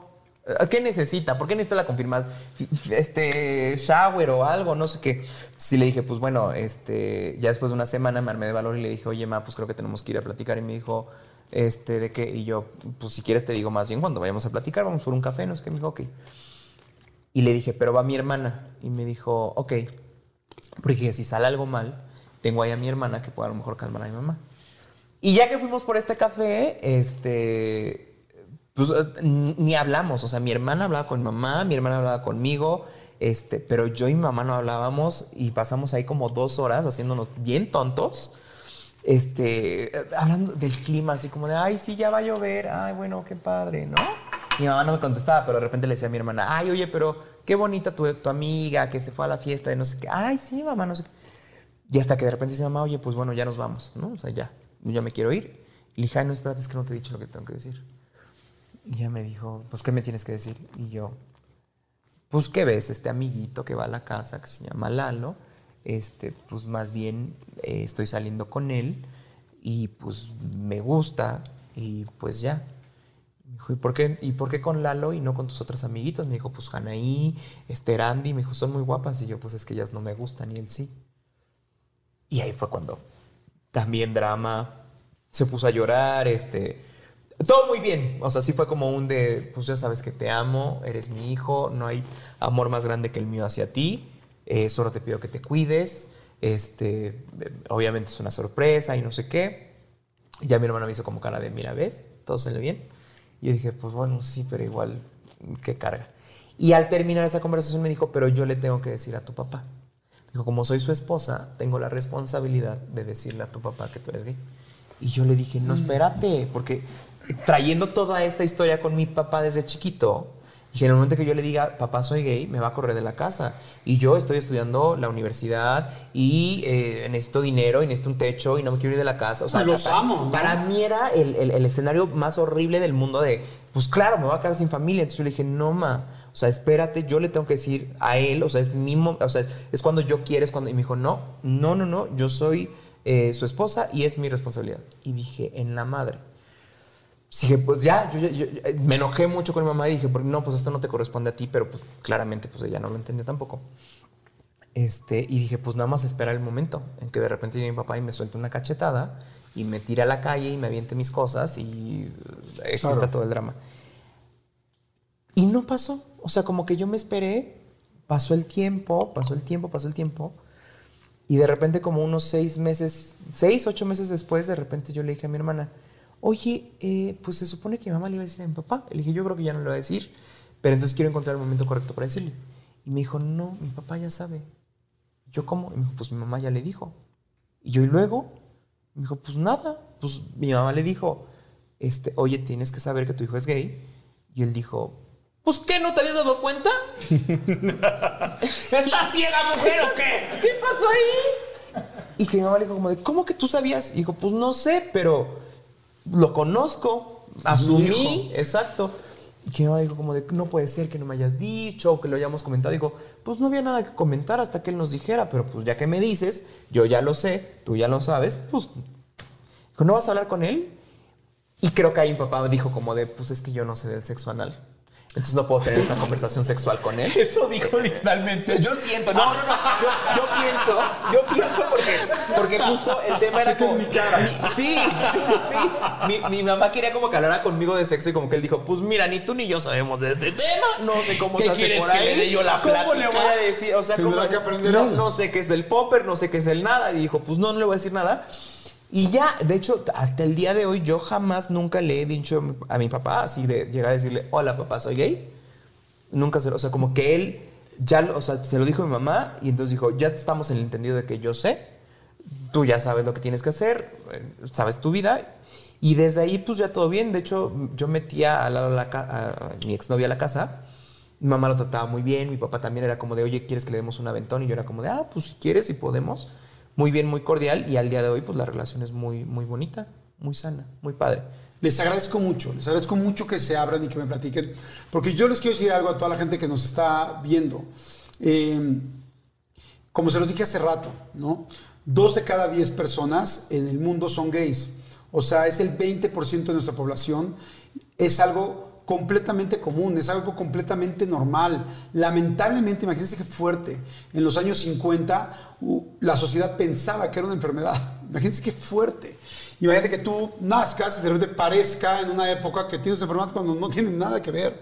Simplemente naciste con una situación o con una forma de ser o con una condición, como cualquier persona tiene condiciones y tenemos condiciones distintas. Yo alguna vez, eh, pues después de escribir los libros que hubo, que después por eso también me encantaron sus libros, cómo ayudaban a mucha gente, alguna vez me habló mi ex suegra y me dijo, por favor ayúdame con el papá de, perdón, con, con un amigo mío que acaba de descubrir que su, que su hijo le acaba de decir que es gay. Tenía 22 años. Y entonces hablé con el papá y el papá estaba en un llanto, ¿no? Verdaderamente en un mar de lágrimas. Y dice, es que Jordi, por favor, es que imagínate tal, imagínate lo que sentí. Hoy nos vimos en un Starbucks y entonces mi hijo habló conmigo y me dijo esto y no puedo parar de llorar y estoy encabronadísimo, tal, tal. Y entonces agarré y le dije, bueno, lo primero que te puedo decir es que sientes una gran decepción porque sientes tú que tú hiciste algo mal y que esto va en contra de tu masculinidad. Y eso no es cierto. La gente, puedes tú nacer con 25 hermanas, dos tías y una mamá, y eso no te va a hacer gay. Y tú puedes nacer con toda la familia de cuates gigantescos y, los más machos del mundo, y si eres gay lo vas a hacer. O sea, no tiene nada que ver con eso, es tu forma, es, es como naciste exactamente y punto. Y entonces este, le dije, tú no hiciste nada mal, ni él está nada mal. No está mal nadie, absolutamente nadie. Y le dije, Es normal que llores. Entiendo a los papás que se sienten de repente incómodos en un principio, porque claro, también para ellos es nuevo, ¿no? No estoy diciendo que alguien tenga que entender inmediatamente esto. Es un proceso, es un duelo, hay que entenderlo. Pero cuando me dice el papá, este, este momento fue, imagínate lo que sentí, imagínate lo que sentí esta tarde en el Starbucks. Le dije, no, espérate. Imagínate que tu hijo lleva 12 años planeando ese café. Imagínate que su hijo lleva 12 años esperando esa tarde. Si, si para ti fue fuerte que llegaste y no sabías lo que te iba a decir, imagínate él que lleva tanto tiempo planeando y temiendo este momento. Le digo, porque hay una cosa, me dijo, es que es que me da mucho miedo porque, perdón, es que me siento muy mal porque yo creí que mi hijo era hombre. Dije, wow. Dije, súper serio lo que acabas de decir. Sí. Dije, tu, tu, tu hijo es hombre. Y hay una gran posibilidad de que tu hijo sea más hombre que tú y que yo. Digo, por lo siguiente, porque tu hijo hoy en la tarde se jugó lo más importante que tiene en su vida, a su papá y a su mamá. Se jugó su familia, se jugó su círculo más importante. ¿Qué círculo más importante puede ser si tienes una familia, eh, de- eh, una, familia unida? Independientemente si el papá está o no está, como en tu caso, Pepe, o si en ese caso con tu hermana que era fantástica o no y que te ayudó. En realidad una familia es una familia, es lo más grande que tienes. Tú lo acabas de decir, un techo, mi universidad, mi tal, pero sobre todo el amor de mis papás.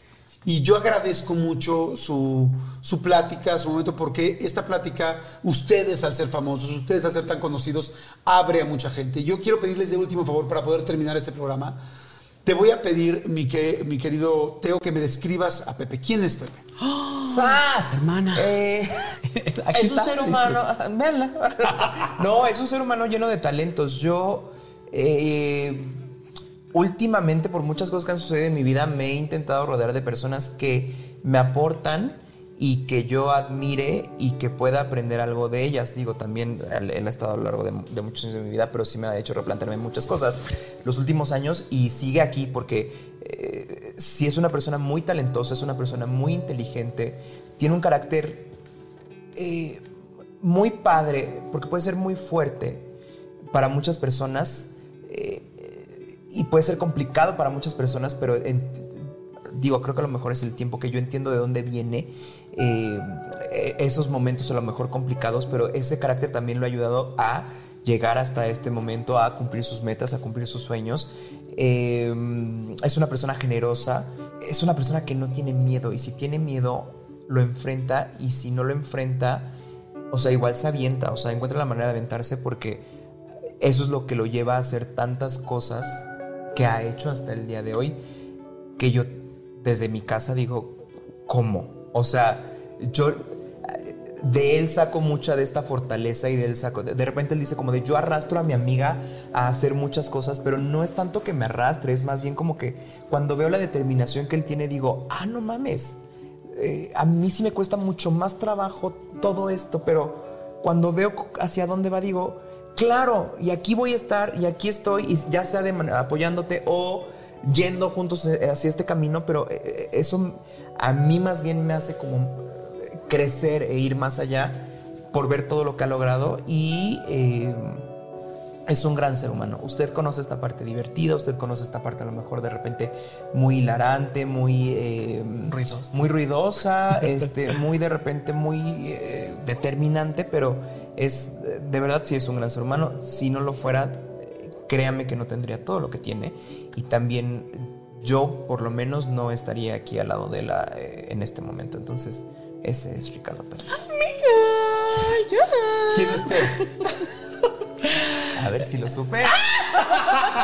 Y yo, ella.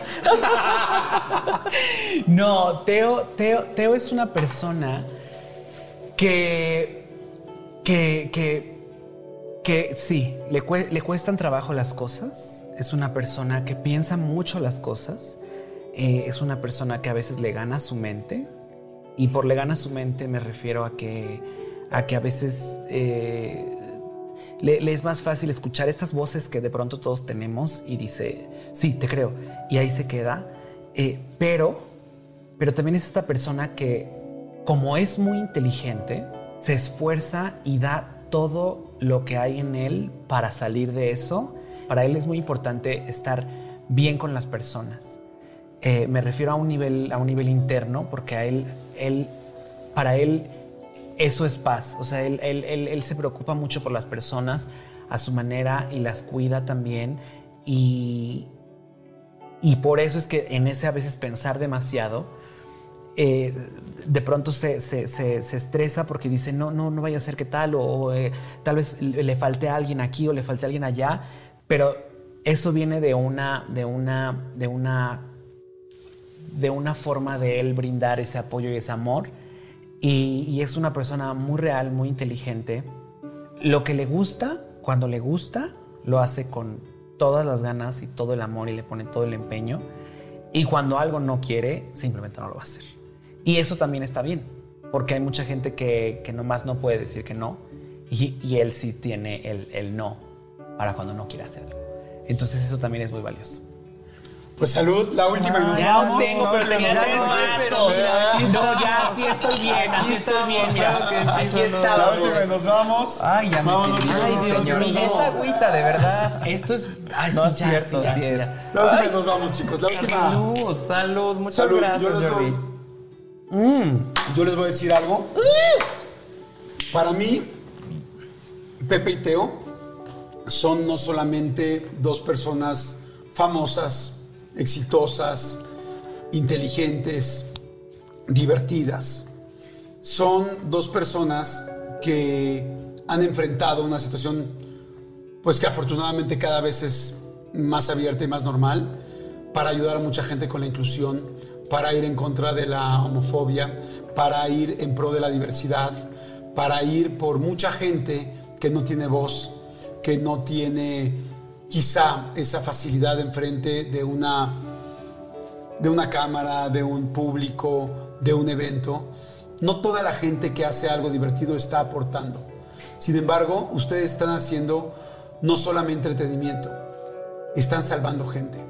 Hoy hay muchos niños y muchas niñas que están en la misma situación y que hoy afortunadamente su situación va a ser menos difícil gracias a lo que ustedes hacen todos los días. Ojalá hubiera habido un Pepe y Teo cuando ese niño te molestaba y cuando esas Barbies no se abrían. No nos tocó, pero afortunadamente hoy sí hay un Pepe y un Teo que han inspirado a mucha más gente que hace cosas también muy buenas, a mucha gente de la, de la comunidad LGBT y a mucha gente que afortunadamente se ha abierto y a mucha gente que no juzgo a las personas que no lo entienden. Lo único que les pido es que escuchen, que escuchen un poquito más para que puedan entender que esto es parte de la normalidad, que todos tenemos exactamente los mismos derechos y que me siento muy orgulloso de ser su amigo, muy orgulloso de conocer a personas como ustedes y muy agradecido como persona, como ciudadano, como gente de México y como persona y ciudadano del mundo, de que exista gente como ustedes. Felicidades. ¡Ay, Y muchas ya! gracias. Porque no a llorar por el tequila. Porque dijo. Mi delineador no es a prueba de agua, entonces nada me va a hacer llorar el día de hoy. Aquí No, voy pero, a estar, pero, no, pero también, no. también quiero que sepan Sí. que, o sea, para nosotros también es muy importante y muy bonito porque mi amiga y yo eh, venimos de, o sea, somos ustedes, somos una persona normal que no tenía ganas de hacer esta cosa de la celebridad y de pronto ¡pum! pasó. Y, conocer y estar del lado de gente como, como Jordi, trabajar contigo y con muchas otras personas que nos han dado la, oportunidad y la puerta, es inspirador porque nosotros somos muy trabajadores y le echamos muchas ganas y la gente que le pone mucho trabajo y que, traba- que es muy trabajadora y que le echa muchas ganas y que sabe y conoce así nos inspira. Y no sé si sepan, pero el primer libro que sacamos fue, y lo decíamos desde siempre en nuestros videos desde el 2012, decíamos, nosotros vamos a hacer así ya en Sí, locas. locas, Nosotros el en, el, en el secreto, así en, y diciendo que íbamos a hacer, aventando al universo, decíamos, nosotros vamos a hacer el Cubole gay y tras sucedió. Y el momento en el cual fuimos a la cabina de EXA a presentar el libro, porque la persona que trabaja en, en- en Planeta trabajaba contigo en algún momento y nos llevó ahí y fue la persona que nos, que nos linkeó, eh, fue, o sea, como de, ¡ay, no es cierto, esto está pasando! Y, y- y seguir trabajando contigo, la verdad es que es un sueño.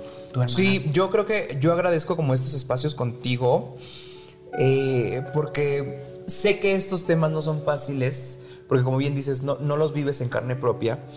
Y, a pesar de- de la empatía y de todo lo que hay allá afuera, de repente para ciertos espacios o ciertas personas es complicado eh, entender el tema LGBT o entender un tema que esté fuera de sus, de sus fronteras. Y creo que algo que te hace a ti eh, algo bien padre en todos tus espacios es que a todas las personas que recibes, las recibes con mucho amor, las recibes con mucho respeto, con mucho cariño y siempre con la mente abierta, por lo menos desde nuestra parte y desde mi lado, lo que siempre he recibido de ti es un, si tal vez no sé de esto, quiero escucharlos y quiero aprender y quiero entonces ser una mejor persona hacia con ustedes hacia con la comunidad, porque eso es lo que necesitamos ser en este mundo. Entonces, para mí, eh, a, a veces hacemos bromas y todo y es divertido y jajaja, pero el hecho de, de estar constantemente contigo y cuando nos dices, oigan, hacemos esto, hacemos esto, otro, vamos a hacer esto, decimos sí es por eso, es porque siempre has estado desde el respeto, desde la empatía, desde querer informar también, pero también de tener esta mente abierta y de aprender y de ser eh, mejor persona por lo que aprendes de los demás. Y creo que eso nos ha ayudado muchísimo a nosotros, nos ha ayudado a conquistar otros espacios, otro tipo de público y eso siempre se agradece y eso siempre es valioso. Entonces gracias a la gente que nos está viendo porque el, el programa es de Jordi y gracias a ti por ser esta persona que nos tiende la mano y que siempre está para escucharnos. Al contrario. Gracias, chicos. Muchas gracias a ustedes. Si les gustó o creen que a alguien le puede funcionar, denle like, compártanlo, por favor. Síganos en el canal. Gracias, chicos, los adoro. Gracias a toda la producción. Gracias, Manolito. Gracias, Tuco. Gracias, Cristian Álvarez. Gracias, mi querido Santi. Gracias por ahí, Armando. Gracias, mi querido Cri. Gracias. Este, ¿Quién me falta por ahí? Ahí estamos ya todos, ya Tuquito, ya todos. Gracias a mi querido Jerry. Gracias, gracias, gracias, gracias a todos por hacer posible este espacio. Muchas Suscríbanse, gracias. amigas. Gracias, suscríbanse. Y ya vámonos a usar el cuarto porque este cuarto ya se pagó.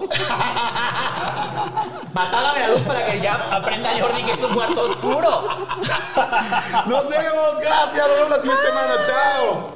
Start clean with Clorox because Clorox delivers a powerful clean every time. Because messes happen. Because Hey, listen. Remember how you told me to toss those takeout containers before we left for vacation? And you were like, I'm serious. If that leaks over the counter, it'll be a slimy abomination by the time I get back. And I was like, yeah, yeah, yeah, of course. Don't worry about it. I won't forget. well, Ooh, yeah, that happens. So start clean with Clorox. Use Clorox products as directed. Rinse after use if in contact with food surface. If a friend asks how you're doing, and you say, I'm okay. when the truth is, I don't want my problems to burden anyone. or you say, Hang it in there. because, If I ask for help, they'll just think I'm weak. then this is your sign to call, text, or chat 988 for free, confidential support. Anytime. You don't have to hide how you feel.